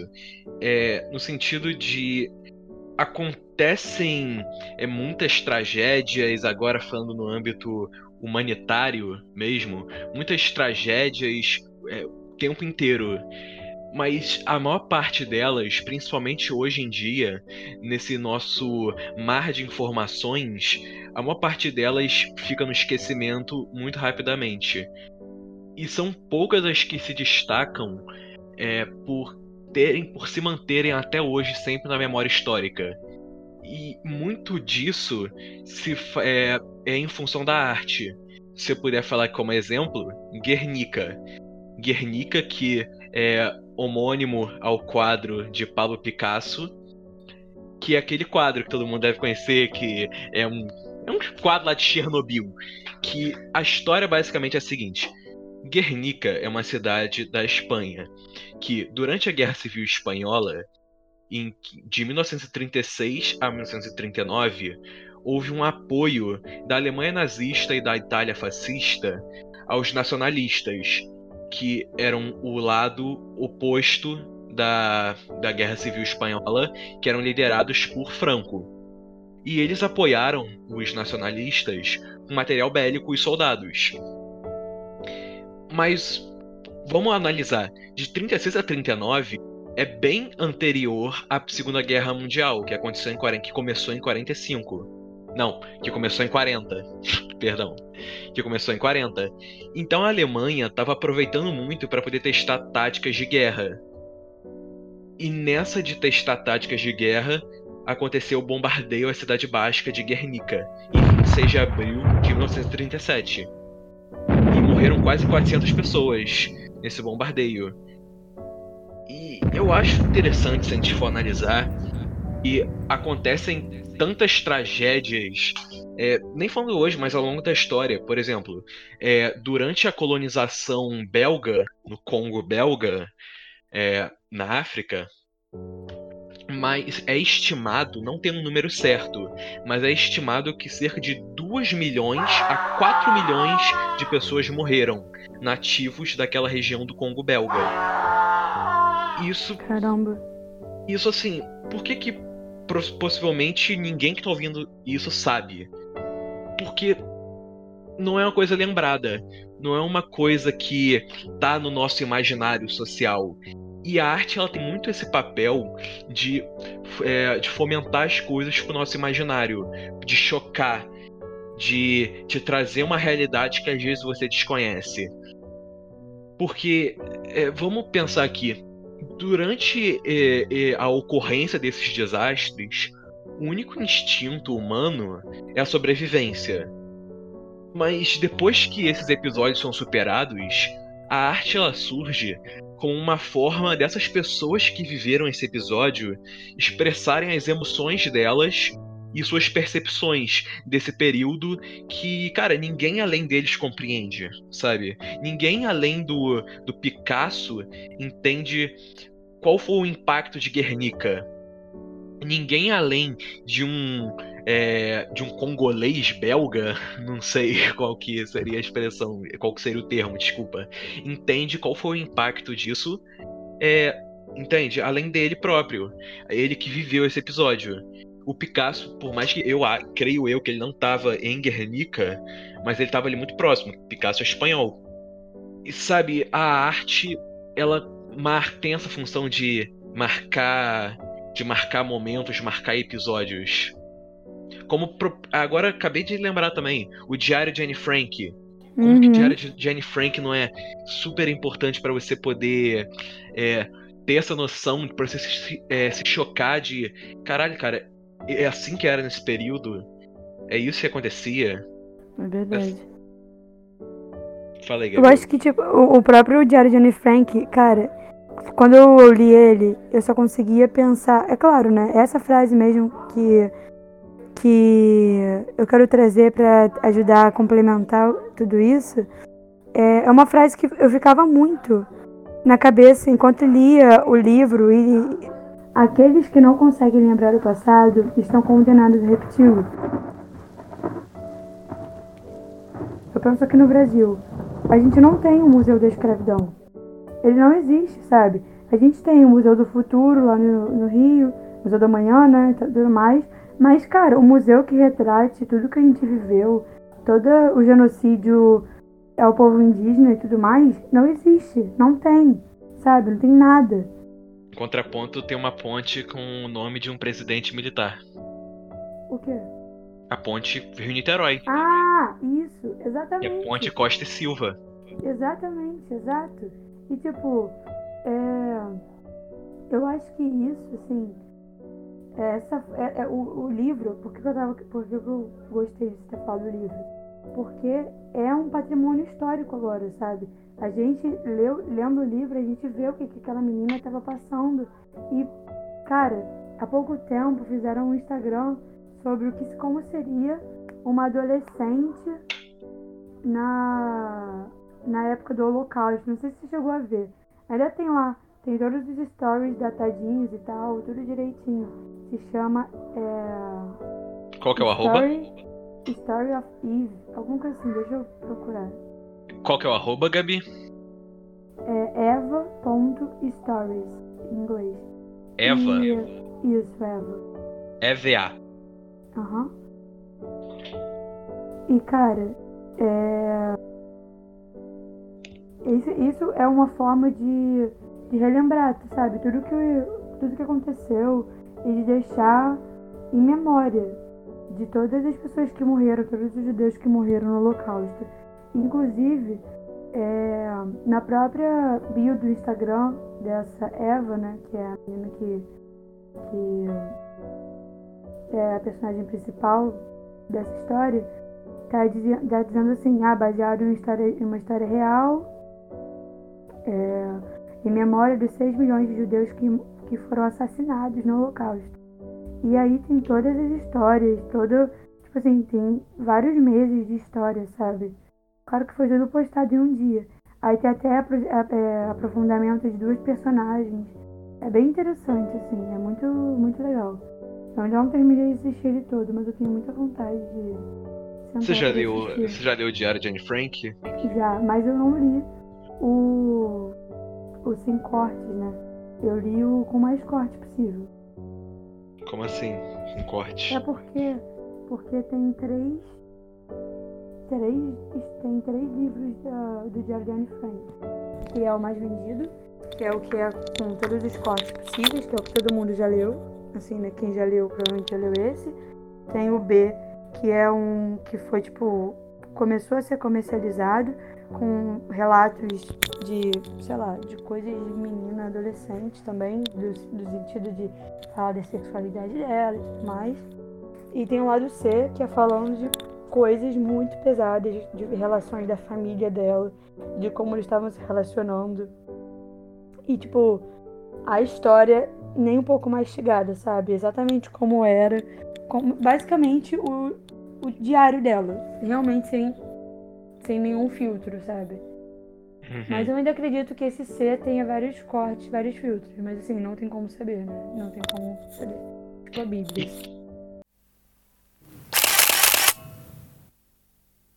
E cara, como a gente é, já falou aqui um pouco sobre a sobre a arte, esse papel de chocar, a gente ainda não falou sobre a- o papel da o poder que, que, a- que as fotos têm, que a, que a fotografia tem de causar esse choque e de é, causar um- uma comoção, de marcar uma época. Cara, Se a gente for ver a foto tipo, daquele menino sírio, cara, em Aham. 2015, Sim, no auge sim. das crises migratórias, a gente vê aquele, aquela imagem daquele garoto. E, cara, eu tenho certeza que os nossos filhos vão estudar sobre aquela foto, porque essa foto marcou uma época, sabe? Assim Essa como. foto com certeza vai estar nos livros de história, tipo, Assim- sem dúvida nenhuma. Assim como a foto daquela menina vietnamita, Uhum. lembra, durante a guerra do Vietnã, é, que ela tá correndo pelada porque as roupas dela foram queimadas? Uhum. Assim como a- aquela foto marcou uma época e foi um motivo tão grande de comoção quanto a foto desse menino sírio foi. E até também pegando um gancho com a Anne Frank, quando é uma criança que você vê ela envolvida nessa- situação, porque, cara, por coincidência, toda, todas essas é, esses casos de que a gente falou, todas essas fotografias, todas elas eram com crianças. Uhum. É, porque quando você vê uma criança, fotografia também, Anne Frank, tá- também é uma criança, só que é um livro. É, todas, quando você vê uma criança, você fica muito mais chocado pela. Porque, cara, sério, quando você vê uma criança se- sendo afetada, você fica muito mais afetado também. Que a criança ela é um ser totalmente inocente, totalmente puro, que não tem culpa que- nem um é. pouco dos pecados da geração é, passada. É, a gente ainda tem essa, muito essa visão, assim, tipo, claro que tudo isso foi criado socialmente na nossa cultura atual, sabe? Em várias culturas, a criança não é nem uma pessoa. Mas pra gente que vive no, sei lá, numa cultura totalmente capitalista do Ocidente, a gente tem essa, essa concepção de infância que a criança, ela é aquele anjo, aquele ser puro. Então você vê essa criança, esse anjo, esse ser puro, em qualquer situação de perigo que seja, você fica impacta muito, você fica em choque, você sente uma dor enorme como se fosse como se você tivesse alguma relação com aquela pessoa, sabe? Porque assim, a gente sabe que é, qualquer catástrofe social que aconteça, a gente deveria sentir uma dor grande de- de- simplesmente por acontecer. Mas eu acho que quando é quando tendo essa relação de, uma, de um ser delicado que não pode nem se defender, aquilo pega muito mais, sabe? Aquilo é muito mais intenso, assim. E eu acho que até pegando pelo lado do neurolinguístico, ou Igor, pelo que você estava falando, tipo, isso já é comprovado ci- cientificamente, que as informações que a gente dá ao nosso cérebro, sendo elas visuais através da foto, dos vídeos e de imagens, a gente consegue captar isso 90% melhor do que através de escrita, de leitura, de texto, sabe? De formas é, de leitura corrida e tudo mais. Então, eu acho que quando você tem uma boa captação do que aquela imagem, do que aquele momento quer dizer, aquilo ali perpetua de todas as formas, sabe? Aquilo ali continua muito muito proeminente, sabe? Aquilo continua vivo. E isso eu acho muito importante, porque não tem texto nenhum, não tem relato nenhum. Claro que tem, óbvio, né? Tô querendo generalizar, causar. Mas, tipo, eu acho que um, o, o relato precisa ser muito específico. Por exemplo, o Diário de Anne Frank, para poder conseguir bater ao que seria uma foto de, uma, de um campo de concentração, sabe? Eu acho que tem um, um aprofundamento pela foto muito importante, assim. O fotojornalismo ele tem um papel severo e, e muito, muito delicado na sociedade, sabe? Um caso que eu me sinto muito na necessidade de falar aqui é o caso do Emmett Till, que é um caso que ele é muito ele é muito conhecido na cultura americana no- nos Estados Unidos mas que aqui eu ele é bem muita pouca gente conhece a história. O Emmett Till que a gente está falando era um garoto de 14 anos de Chicago. Foca nisso 14 anos e em agosto de 1955 ele foi visitar parentes no Mississippi em plena segregação racial nos Estados Unidos. Eis que um dia, quando ele estava saindo de uma loja onde ele estava comprando chicletes com um amigo, ele assobiou para uma mulher branca. E o noivo dessa mulher branca e o meio-irmão dele, em alguns, alguns dias depois, eles, eles sequestraram Emmett Till, tiraram ele de casa à força, com os tios dele não podendo fazer absolutamente nada.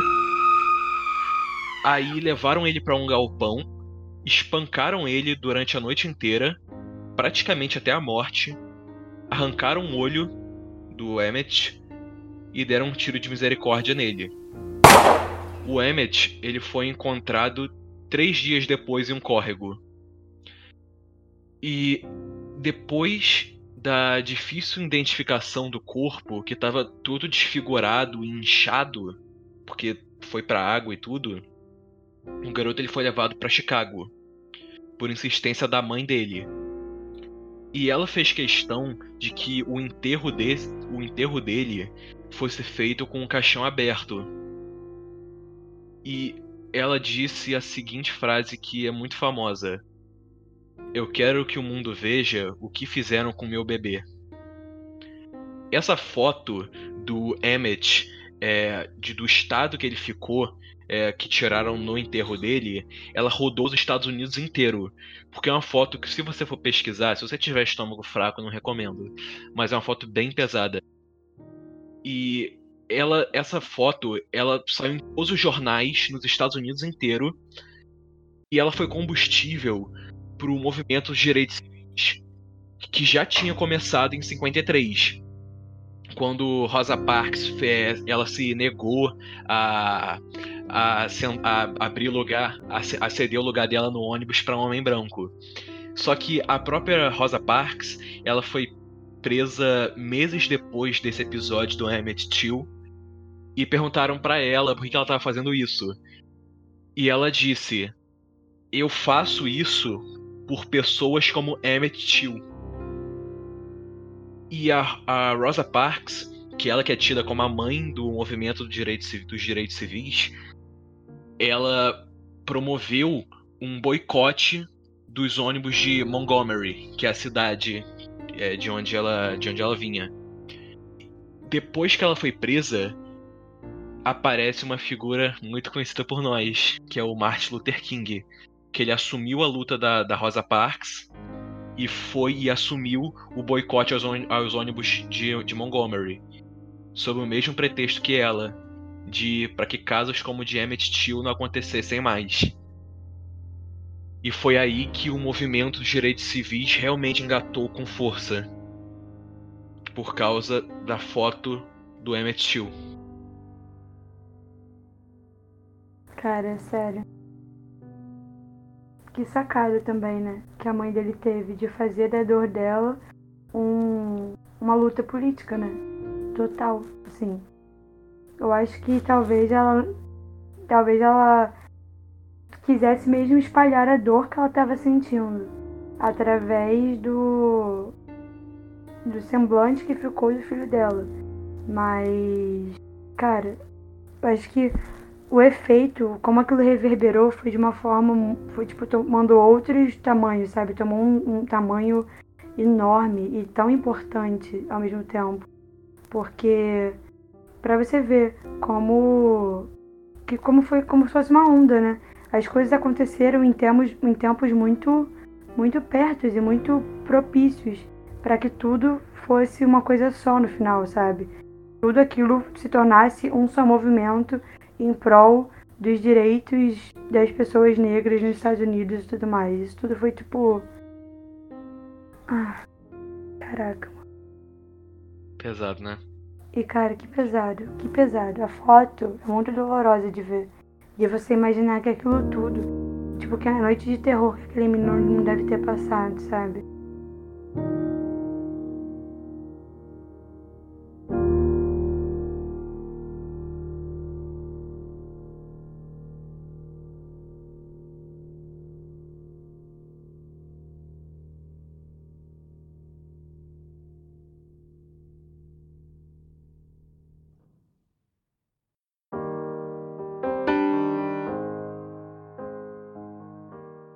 Vamos agora falar um pouco, após esse, esse momento aqui um pouco mais.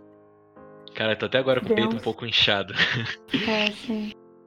É, vamos discutir agora um pouco sobre como que se dá hoje em dia a relação entre arte e, a, e as tragédias humanitárias.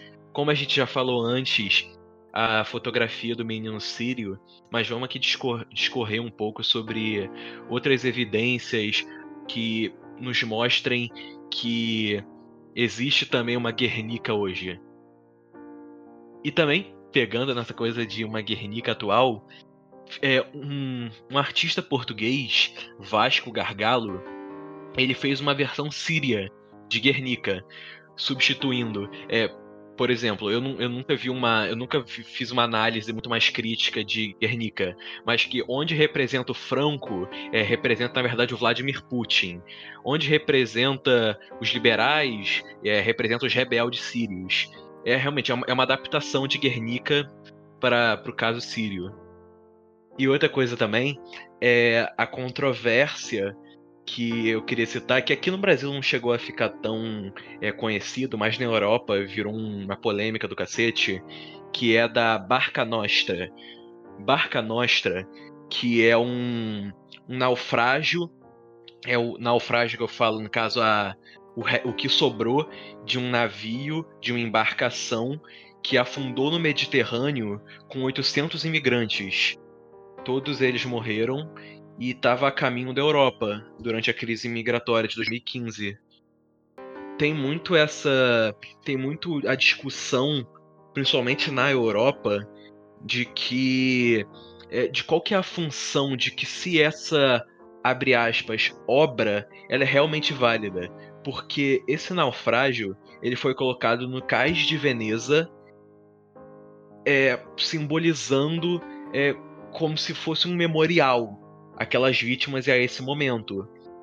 Mas tem pessoas que questionam porque não existe nenhum tipo de informação do que aconteceu ali, é, não existe uma função é, de informar, de educar as pessoas.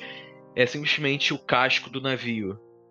Como se as pessoas tivessem, como se os europeus tivessem querendo lucrar com o sofrimento de terceiros tem muito essa, essa ambiguidade de será que eles estão querendo fazer um monumento? Uhum. Mas não é um monumento se você não tiver é, o que monumentar, sabe? Se tiver só o casco ali. E será, será que isso é só uma uhum. forma de estimular o turismo para Veneza? Tem essa essa, discurs, essa discussão. Perguntar também, né, o que foi feito além disso?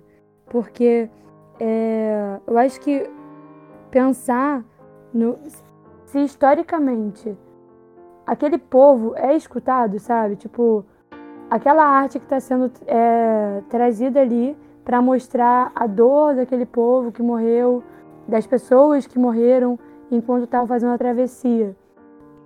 Tiveram algum apoio? Eles tiveram algum alguma coisa remexida socialmente? As pessoas passaram a olhar mais para as dores dos imigrantes. As pessoas passaram e também, cara, do que, que adianta você fazer um monumento, um monumento, é, um memorial aos mortos, se você trata os que estão vivos que nem cachorros, sabe? Você fica por exemplo, no caso da Hungria, Exato, o primeiro-ministro da Hungria que construiu barreiras físicas para impedir a imigração, é, tantos países uhum. que é, negam a entrada, com a própria, a própria Inglaterra, que está saindo do, da União Europeia, muito também por esse pretexto de querer evitar a imigração. Sabe, do que, que adianta você você Sim, querer uhum, se parecer para uma coisa, uma pessoa muito. É, você querer passar uma imagem muito positiva, é, sendo que na realidade você. Porra, você tá pouco se fudendo, entende? Você é só o que as, você quer que as pessoas pensem de você? Sim. Cara, é isso, sabe? E aqui fica a minha crítica às pessoas ficam pagando pau pra Europa, para os Estados Unidos, pra, tipo, qualquer outro, outros países. Cara, aqui no Brasil é muito lindo de ver Tipo assim, é, deveria ser o, o que, sei lá, o básico de todo o país, mas aqui no Brasil, não sei se você sabe, Igor, mas tipo, ou se vocês sabem, mas quando você chega como imigrante com seus documentos provavelmente errados, porque foram roubados, foram destruídos e tudo mais, E aí, na fronteira, as pessoas falam: ah, você não vai poder entrar porque você não tem o documento necessário. Mas aí você fala: ah, eu preciso de abrigo. Cara, ninguém dirige nenhuma mais uma palavra. Tipo, ah, você precisa de abrigo? Entra, sabe? Tipo, não, não é mais discutido, não tem discussão. Você precisa de abrigo porque o seu país está um caos, porque você está tudo em guerra lá, porque sua família morreu. E é isso, você precisa de abrigo. E não se discute mais, sabe? E, cara, é. É muito interessante, até pensando assim, tipo, uma perspectiva em que o Brasil, ele tem, tem essa característica do lado de fora, sabe? De ser um país caloroso. E eu acho muito legal de ver como isso se estende, até mesmo que, pelo menos atualmente, minimamente, para os aspectos jurídicos e, e de aceitação, tipo, de níveis mais altos, sabe? Por exemplo, esse da fronteira e tudo mais. Eu ainda, tipo, ainda me encanta muito de ver que isso não foi cortado da essência do nosso povo e do nosso país, sabe? Que a gente ainda pode ser sim um povo que recebe de, de, de braços abertos todos que precisarem e que e que realmente sei lá, não tem outro caminho, sabe? Porque é muito triste de ver, cara. Tipo, várias pessoas que só, tudo que elas querem é continuarem vivas e aí são negadas a entrada em outros países. E isso, cara, isso é tão problemático em tantos níveis, sabe? Aí as pessoas ficam usando como argumento o fato de que vai tirar emprego delas, sabe? Cara, sinceramente, se você perde emprego para um cara que não fala a sua língua e não tem metade do seu estudo, você não merece ter um emprego.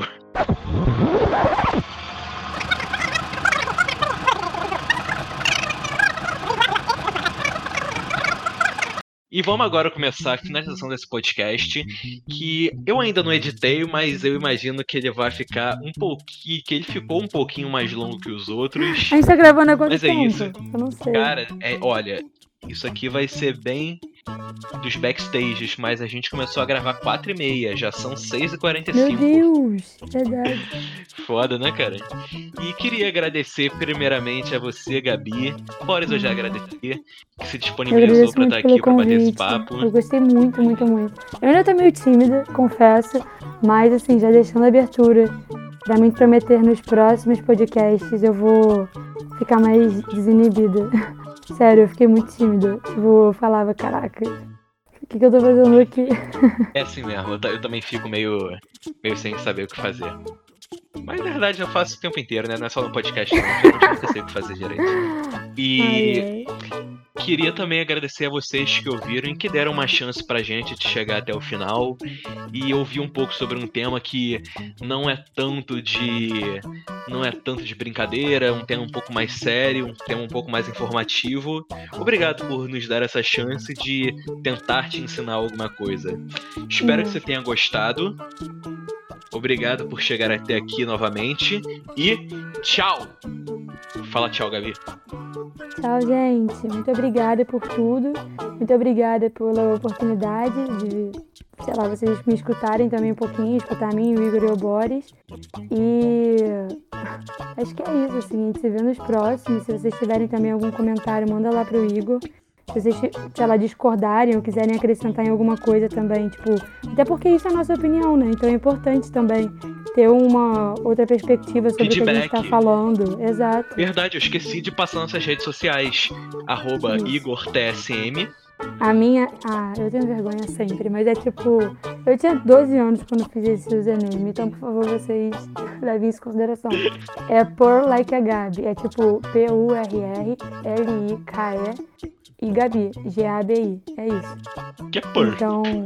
Por... Ai meu Deus. É o ronron. É um tipo. Sabe o que o gato faz? Tipo.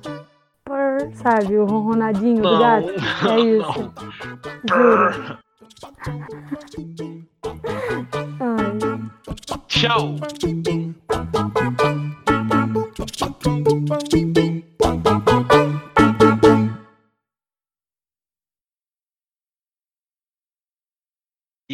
Agora, mudando de assunto, vamos falar um pouquinho sobre o papel da arte em evitar a perda da memória histórica.